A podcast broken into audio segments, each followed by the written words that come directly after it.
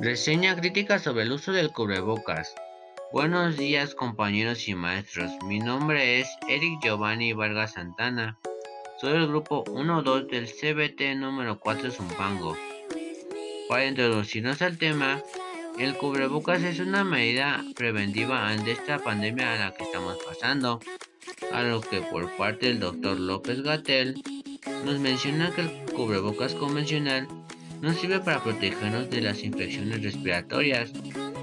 En su momento nos mencionaba que no se necesitaba el cubrebocas, ya que en actividades cotidianas como comer beber no lo quitábamos y allí es donde se incumplían las normas que se nos han impuesto, para lo que debe ser utilizado en un ambiente específico como hospitales y centros médicos, ya que es de suma importancia a lo que también se debe utilizar un cubrebocas específico que es el N95, donde también la UNAM solicita que el cubrebocas lo debemos utilizar en actividades sociales, a lo que menciona que el cubrebocas no causa daños secundarios, pero también tiene como principal objetivo evitar la transmisión de infecciones, a lo que también la gente debe poner parte de, de ellos mismos y evitar una desgracia y así protegernos de este virus.